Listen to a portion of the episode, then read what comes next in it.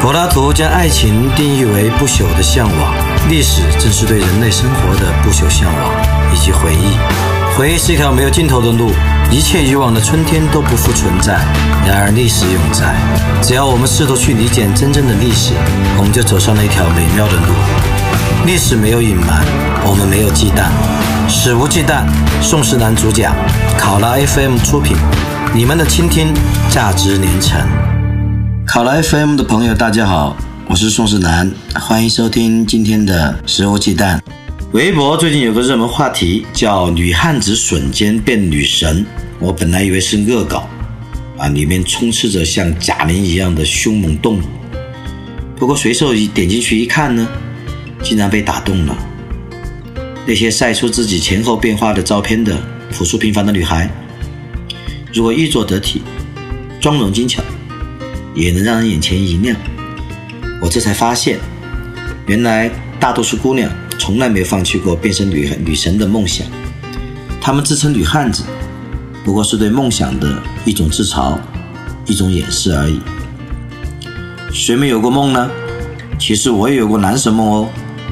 我曾经偷偷在微博搜“宋男神”，就搜出来一看，我操，全是宋鸿兵这个骗子。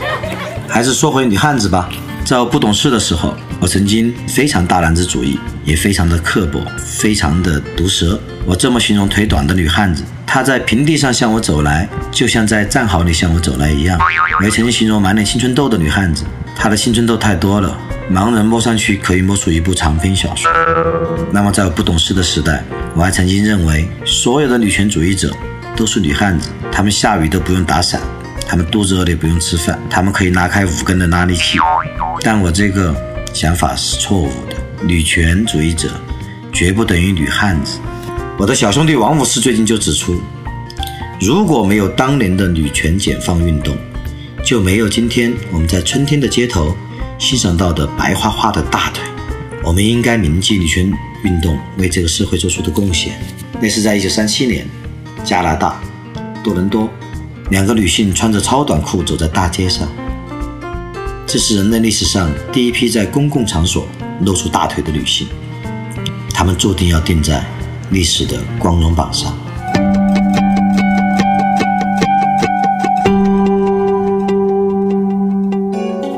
一般总以为女权主义者就是要女人变成男人，甚至胜过男人，其实不是这样的。我有一个叫施乐的。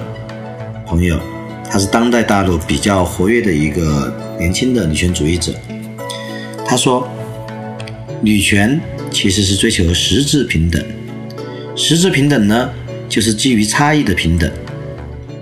也就是说，我们承认性别差异，但不承认性别差距。我们要求女人作为人的权利，也要求女人作为女人的权利。女权是反权威的，反对一切权力压迫。支持各种弱势群体都获得平等，所以某种意义上呢，女权主义者和自由主义者应该是天然同盟。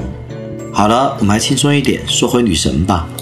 我也曾赞美过长腿的女神，我说她的腿太长了，长得像直接长在肩膀上一样。当时呢，我心里面的长腿女神的典范是林志玲。遗憾的是，不久之后。我就被新闻报道当头一棒。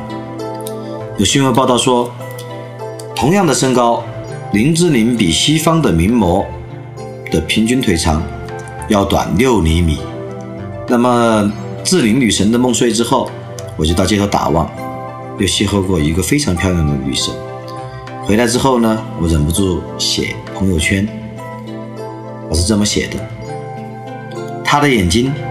用星星来形容都是一种侮辱，而世界上最好的钻石与他的眼睛相比，立刻变成一泡龙潭。他的皮肤白极了，衬得白昼都像黑夜。他的皮肤不但白，而且光滑，就连阳光都无法贴在上面。总之，如果字典的编者在“美”这个字的解释上力不从心的话，贴张他的照片就好了。我这段话当时自鸣得意，不过我有个好朋友的一句诗就将这段话秒杀了。我这位好朋友叫拜伦，是英国诗人，当然已经去世这个很久了，他也不认识。拜伦写过一首诗形容女神，他这么写道：“她优美的走着，就像夜色一样。”那么据说亚洲姑娘呢，要优美如夜色，要变身女神，有三大神器。韩国姑娘靠整容，日本姑娘靠化妆，中国姑娘靠 PS。当然这是一个老段子了，而且也是错误的。中国姑娘在化妆上同样厉害，而且渊源颇久。明代的富家女常常有专门为其服务的修眉师，就是修理眉毛的师傅。修眉师技艺非凡。手脚温柔如婴儿，伶俐呢如豹丁。他修眉的工具呢也精巧无比，有小钳子、小刀、小剪、眉线等等。那比之现代化妆师的工具也一点都不逊色。明代的穷家女呢就没那么奢侈了，常常要自己干，用剪刀或者手，有时呢又用粗线。那么更多的穷家女呢并不修眉，保持原生态的浓眉大眼。只要神态灼灼，同样能够赢得村里众小伙的欢喜。明代的女女孩呢，也要打腮红，流行桃花妆与九韵妆，前者呢淡一点，那么后者的比较浓。那么这个九韵妆呢，现代呢可以对比的就是晒伤妆，就是相对比较夸张。那么如果脸上有麻子呢，还要弄一些装饰品来掩盖。这种很特别的掩盖麻子的这个装饰是鱼鳞。那么在明代，南京长江出产一种名贵的石鱼，曾经是宫廷贡品。这种鱼的鱼鳞呢，色泽如银，贵妇呢常将这种鱼鳞贴在脸蛋上面，叫做花子，来掩盖麻子或者雀斑或者坑坑。现在想起来呢，有点恶心。比如说，你若是这位贵妇的情人，啊，你爬个梯子，然后爬上她的闺楼。然后正要去掀开红罗帐，要亲一亲她的脸蛋，结果忽然就闻到一股鱼腥味，情何以堪啊！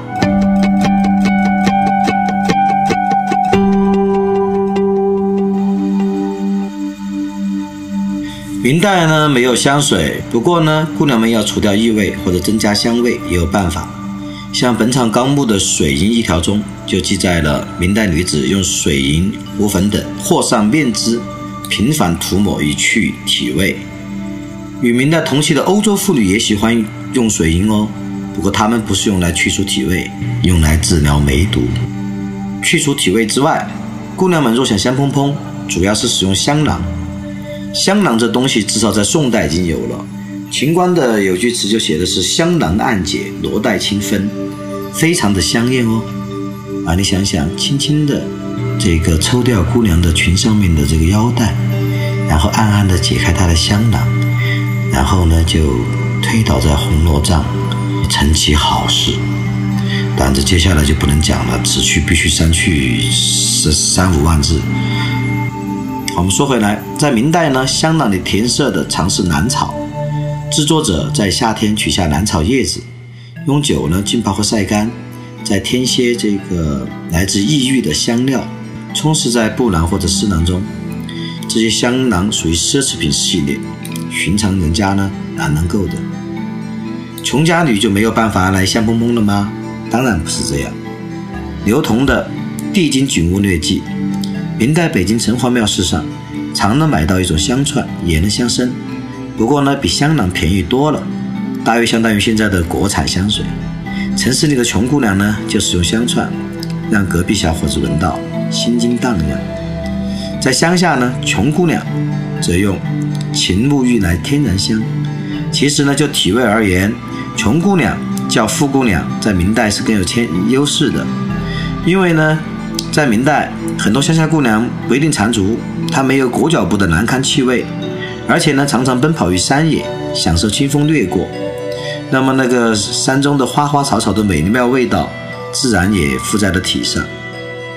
而这个富姑娘呢，静静地坐在闺中，任那个裹脚布慢慢发酵。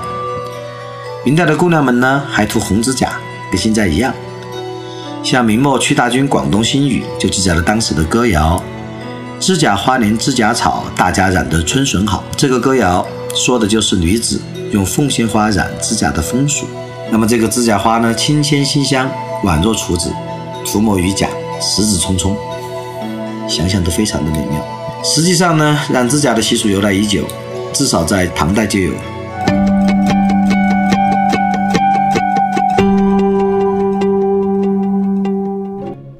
这些妆容风尚究竟起于本土还是西域，并不重要，因为天下女子对美的追求是共通的。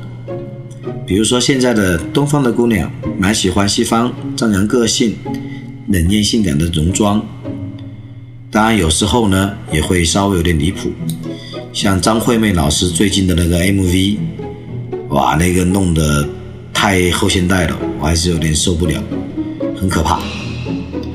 那么西方的姑娘呢，也有不少艳羡东方戎装的纯净、娇羞与神秘。当然了，我有时候觉得西方人的审美，呃，同样针对东方姑娘，西方人针对东方姑娘的审美，与东方人针对东方姑娘的审美，好像是完全不一样的。